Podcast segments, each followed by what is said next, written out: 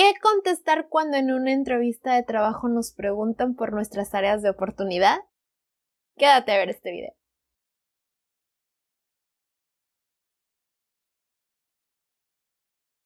Hola, mi nombre es Maricela Ancira y me da mucho gusto verte de nuevo en esta sesión. El día de hoy te quiero hablar de esta pregunta tan difícil para algunos que es cuáles son mis áreas de oportunidad que puedo decir en una entrevista.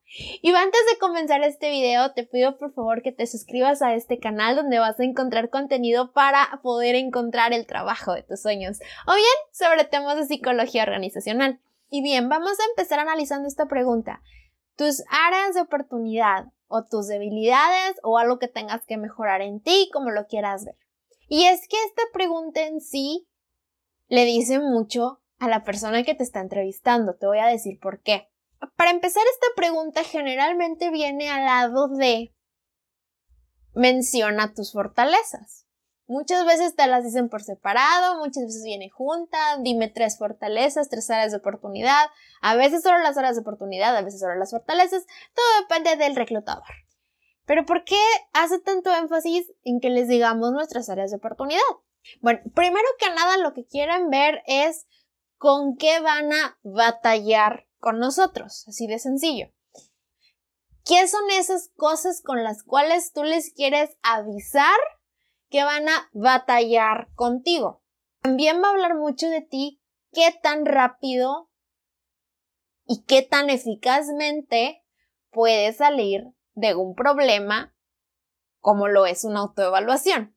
Y es que realmente no te está preguntando qué opinas tú de alguien más o de algo más. Te está preguntando que te evalúes a ti mismo y que digas tres cosas que no te gustan de ti dentro de un contexto en el cual quieren buscar a la mejor persona. Entonces es como si te estuvieran diciendo, tú sola bájate puntos de los que ya intentaste ganar dentro de toda esta entrevista. Es un tanto complicado, pero ellos quieren también ver qué tan rápido puedes salir de ese problema y cómo sales de ese problema. Otra cosa que también van a ver en tu respuesta es qué tan relevante es o no para el puesto. Es que aquí el arte está en realmente balancear, es como un tira y afloja, ya lo vamos a ver un poquito más adelante. Sabiendo estas tres perspectivas o estas tres posibles raíces por las cuales nos preguntan esto, ahora sí te voy a explicar cómo elaborar la mejor respuesta. Lo peor que puedes hacer es evadir estas respuestas. Mucha gente tiende a decir, no sé, pues yo soy como soy y al que no le guste ni modo. Nunca me habían preguntado esto. Me gusta que los demás me lo digan, pero yo no lo digo. O este tipo de evasivas, este tipo de personas que como que no quieren dar su brazo a torcer y les cuesta realmente reconocer que tienen áreas de oportunidad. Este tipo de contestaciones no son nada favorables. ¿Por qué? Porque no se está cumpliendo el objetivo, no estás saliendo del problema, realmente lo estás evitando. Y puede hablar mucho de quién eres. Puede, puede darse a entender que el día que tú cometas algún error o el día que tengas que salir de algún apuro o el día que tengas un obstáculo que vencer, lo vas a hacer al lado lo vas a rodear, no lo vas a enfrentar, le vas a sacar la vuelta para poder salir adelante, como lo estás haciendo con esta pregunta. Entonces, no evadas esta pregunta por nada del mundo. Lo importante aquí es contestar con un tono neutro, de una manera sincera, de una manera realista. Hay unas respuestas muy famosas que todo el mundo las dice y es el típico que soy muy perfeccionista. Todo el mundo dice eso, por favor no lo digas. Y ve que lo estás diciendo por decirlo. Antes de una entrevista, te recomiendo hacer un trabajo de conocerte a ti como profesionista. De hecho, lo hablo en el video como un tip para vencer la timidez. Te invito a que lo busques aquí en el canal. Pero realmente te tienes que conocer a ti como profesionista. Te conoces como persona, pero muchas veces no te conoces como profesionista. Y tienes que ver cómo eres tú trabajando, cómo eres tú conviviendo con compañeros, cómo eres tú teniendo un líder, cómo eres tú siguiendo órdenes. Porque siempre las preguntas que nos hagan las tenemos que hacer contestando en cómo somos como trabajadores, no en nuestra vida personal. Entonces, primero que nada, tienes que hacer un trabajo de conocerte. Conoce tus fortalezas, tus áreas de oportunidad. Cuando tengas bien identificado cómo eres tú como trabajador y qué puedes mejorar y qué no, vamos ahora a mostrar nuestra mejor versión.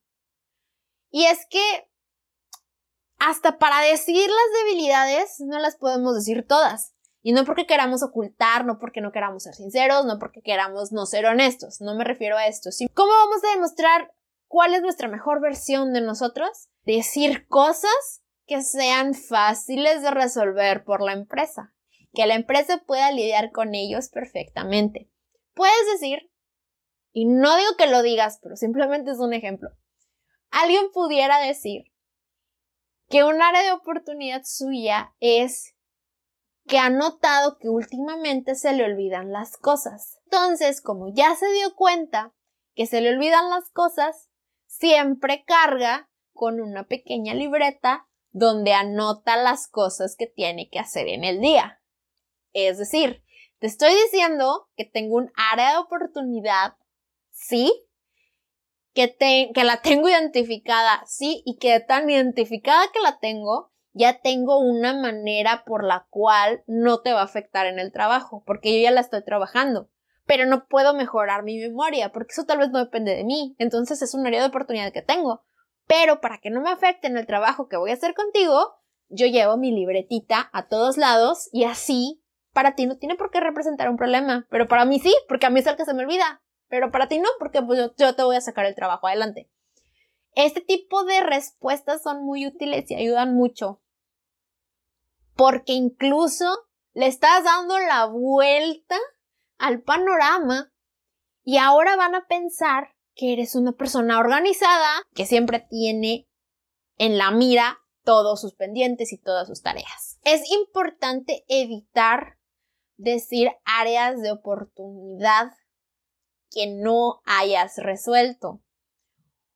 Si una persona fuera impuntual y quiere realmente decirlo, no te recomiendo que digas tal cual, soy impuntual. Porque si dices así, van a pensar que no eres responsable, van a pensar que te vale y que hasta es algo en sí mismo decir que eres impuntual en una entrevista. Habrá quien te lo va a felicitar y te va a decir gracias por ser honesto, pero va a haber quien lo va a ver mal y va a decir, ay, pues gracias por participar, por aquí queremos pura gente puntual, adiós. Realmente intenta convertirlo en algo que se pueda corregir. Y realmente corrígelo si es necesario, realmente trabájalo, hazlo como un trabajo de desarrollo personal. Pero realmente intenta matizarlo de manera que no se vea mal o realmente o que no se vea que la empresa tiene que lidiar con eso de ti, que no vas a ser una carga para el equipo. Puedes llegar a decir que realmente reconoces que el manejo del tiempo es importante en una empresa, que para ti es muy importante manejar los tiempos y que realmente tú te esfuerzas mucho por estar a tiempo en un lugar. Te molesta que no puedas tener el control de tu tiempo, que de a qué horas vas a llegar a un lugar y que eso te molesta mucho y aunque tomes las precauciones, pues tienes que reconocer que tú siempre haces lo que necesites para estar a tiempo en un lugar, pero que también reconoces que hay veces que no lo vas a lograr por factores ya sea internos o externos y que ahí es donde te frustra.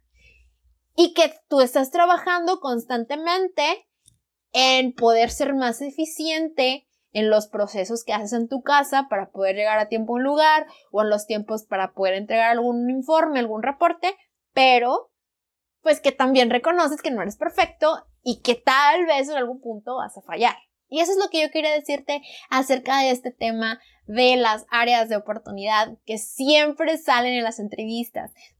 Si te gustó este video, por favor, compártelo, dale like, déjame en los comentarios qué áreas de oportunidad has visto en ti, qué áreas te gustaría decir, si tienes alguna duda, si quieres que te ayude. Mi nombre es Maricela Ancira, psicóloga organizacional y te invito una vez más a suscribirte a este canal si es que este video te gustó. Nos vemos a la próxima, muchas gracias por ver este video y por estar en esta sesión. Bye!